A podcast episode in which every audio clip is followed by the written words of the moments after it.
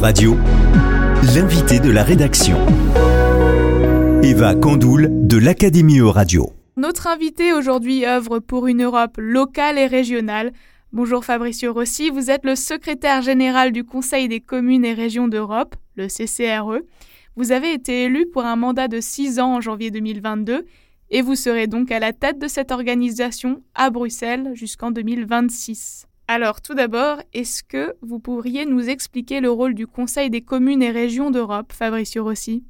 Merci beaucoup Eva. Bonjour tout le monde. Merci beaucoup pour uh, cette invitation. Le Conseil des communes et régions d'Europe est une organisation uh, unique à plusieurs titres. Nous étions créés en 1951, bien avant la création du comité des régions ou du Parlement d'ailleurs. C'était à l'époque une initiative locale qui visait à promouvoir la coopération entre maires citoyenne alors que l'Europe était en ruine juste après la Deuxième Guerre mondiale. Le Conseil des communes et régions d'Europe a été créé pour euh, favoriser la coopération et l'échange d'expériences entre les villes pour bâtir l'Europe pour créer une Europe des territoires et des citoyennes. Après, à fur et à mesure que le procès d'intégration européen a fait des progrès, la mission du Conseil est devenue aussi celle de représenter la voix des territoires la voix des régions et villes euh, dans le procès de construction des politiques européennes. Il s'agit euh, aujourd'hui d'un rôle euh, crucial, je dirais. Il faut savoir que plus ou moins les 70% des politiques adoptées à Bruxelles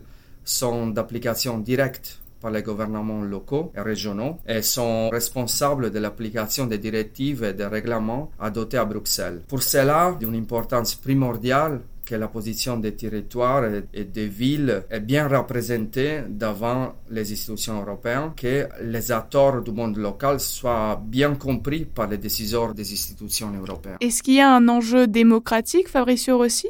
Bah bien sûr, bien sûr, effectivement, nous, on croit fortement qu'avec notre action, avec nos efforts, on arrive vraiment à approcher euh, l'Europe aux citoyennes et l'Europe euh, au territoire. Et on croit fortement qu'aujourd'hui, on a besoin d'avoir une Europe qui soit plus proche des gens et plus proche des territoires. Et alors, quelles sont les ambitions de ce Conseil des communes et régions d'Europe aujourd'hui en 2022 nous, on croit qu'encore aujourd'hui, en 2022, c'est encore euh, extrêmement important de faire euh, tout ce qui est possible pour euh, mieux associer les représentants régionaux et locaux dans les processus décisionnels de l'Union européenne. On a fait évidemment des progrès avec le traité de Maastricht, avec euh, l'institution des comités de région, mais on peut faire encore plus pour que les politiques qui sont préparées à Bruxelles tiennent bien en compte justement les défis, les situations compliquées que parfois les gouvernements locaux et régionaux sont en train de gérer finalement qui est impliqué dans le Conseil des communes et régions d'Europe et comment est-ce que concrètement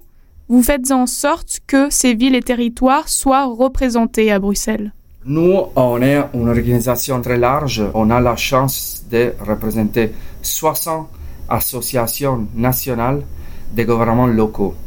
C'est-à-dire qu'avec ces associations-là qui sont membres du CCRE, on arrive à couvrir plus ou moins 95% du territoire européen. Et dans notre association, dans notre organisation, on a aussi des territoires qui font pas partie de l'Union européenne. On a par exemple la Turquie, on a l'association des gouvernements locaux turcs, on a l'association des gouvernements locaux de l'Ukraine et de la Géorgie par exemple. Toutes ces associations sont regroupées dans notre organisation. Notre réseau représente justement un million d'élus locaux régionaux. En France, par exemple, notre membre, l'AFCCR, qui est justement l'association française ou un Conseil des communes et régions d'Europe. Et quand on pense à la coopération de région en région européenne, on pense par exemple au Comité européen des régions qui est lui aussi installé à Bruxelles, et on se demande, Fabricio Rossi, en quoi ces deux organes européens sont différents l'un de l'autre? Très bonne question, très intéressant, merci. La différence est d'abord historique. Le Conseil des communes et régions d'Europe, notre organisation a été créée en 1951. C'est d'ailleurs nous qui avons appelé à la création du comité des régions qui a été établi en 1994 en tant qu'organe de l'Union européenne pour améliorer la prise en compte des perspectives des collectivités locales et régionales dans le processus décisionnel de l'Union européenne. Après, il y a une différence pour ce qui concerne la composition des deux organisations. Les comités des régions mettent ensemble 329 neuf membres qui sont tous des élus, pendant que les conseils, euh, nos membres sont des associations nationales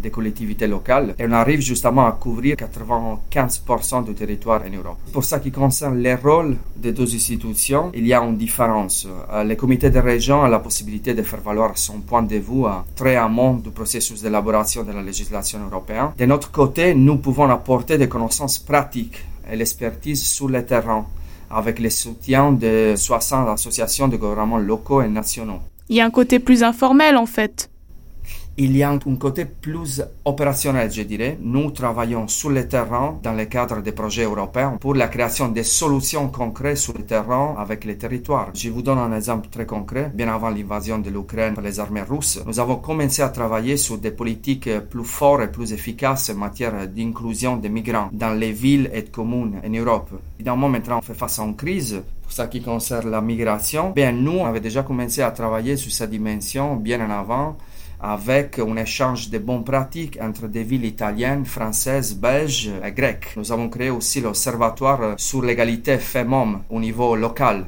à partir des territoires. Est-ce que vous pensez, Fabricio Rossi, que une diplomatie des régions européennes est nécessaire? Il faut penser une chose. La collaboration entre villes et territoires se font toujours à partir des besoins et des défis auxquels les institutions locales sont confrontées. C'est-à-dire que la coopération ville-ville ou région-région se font toujours pour échanger des expériences, pour trouver des réponses communes à des défis qui sont très souvent les mêmes. La gestion des transports, la gestion du service sanitaire, la gestion des écoles. Du coup, la coopération ville-ville, région-région est souvent la solution pour travailler justement sur des solutions communes. Il faut retenir une chose, les villes et les régions sont toujours des constructeurs de paix. Dans l'Antiquité, on a eu effectivement des cas où euh, des villes se sont livrées euh, dans des batailles sanglantes, dans le cas de la Grèce antique par exemple. Plus souvent, les guerres d'invasion étaient menées par conquérir les villes. Les villes étaient justement l'objet de la guerre. Aujourd'hui, on voit la guerre au sein des villes, comme dans les grandes batailles de la Deuxième Guerre mondiale, Stalingrad ou Berlin, où justement la progression des forces armées s'est fait quasiment maison par maison. C'est aussi le cas aujourd'hui avec la guerre en Ukraine, avec euh, par exemple la ville de Mariupol qui était siégé, euh, dévasté. Dans ces dynamiques, les villes et les régions se mobilisent justement pour aider et supporter d'autres territoires. Mais toujours justement dans l'optique de paix. Les villes sont jamais des acteurs de guerre dans l'époque euh, moderne, mais sont contrairement aux États? de paix je dirais dans la totalité des cas, malheureusement, les guerres sont arrivées pour une ambition fou des États, effectivement, parfois une ambition impérialiste, effectivement, les villes et les régions sont jamais dans cette dynamique-là, mais sont souvent appelées justement à, faire face aux conséquences causées pour ce type de dynamique. Les premières coopérations entre villes, villes se sont faites en Europe. L'Europe n'existait pas encore. Juste après la Deuxième Guerre mondiale, et donc coopération entre villes françaises et allemandes. Donc pour vous, il y a cette opposition entre les États impérialistes et les villes qui sont euh, vectrices de paix. Et là, en ce moment, quels sont les projets sur lesquels euh, travaille le Conseil des communes et régions d'Europe dont vous pouvez nous parler? Notre mission, c'est de donner aux villes, aux régions, aux territoires la possibilité pour faire face euh, au changement climatique et aux défis systémiques. Et alors, comment vous soutenez ces villes pour faire face au changement climatique? Bah, On est dans la possibilité justement de faire des meilleures lois on représente la voix des régions et des collectivités euh, locales au sein de l'Union européenne justement pour avoir des lois qui soient plus à mesure d'aider les villes et les régions. Et après, on travaille avec des projets parce qu'il faut préparer les territoires. Je dis euh, souvent, on a besoin de meilleures lois, on a besoin de lois pour faire l'Europe, mais on a besoin de projets, on a besoin de travailler sur les territoires, sur les terrains pour faire les européennes. On a besoin de deux en fait. Mais on doit aussi euh, travailler sur les terrains, sur les territoires pour préparer l'écosystème pour que toute la société puisse progresser. On parlait des changements climatiques. C'est très important justement que la transition écologique soit une transition juste. Il faut faire des lois, mais encore faut-il qu'elles soient comprises, ces lois et entendu, Fabricio Rossi. Exactement. On doit travailler sur le terrain pour faire que les lois soient bien comprises. Les chercheurs de l'université Bocconi sont arrivés à montrer comme les votes pour l'extrême droite en Italie a monté dans les quartiers de la ville de Milan où la mairie avait implémenté une limitation de vitesse pour les voitures. On peut avoir la meilleure loi du monde, mais si on n'est pas capable de faire que les gens puissent comprendre la loi, alors la loi en soi-même, c'est pas une solution, mais ça devient plutôt un problème. Merci beaucoup Fabricio Rossi. On rappelle que vous êtes le secrétaire général du Conseil des communes et régions d'Europe. Merci Eva, encore un grand merci pour l'invitation. La rédaction de Radio vous a présenté En Région. Tous les podcasts de la rédaction sont à retrouver dès maintenant sur euradio.fr.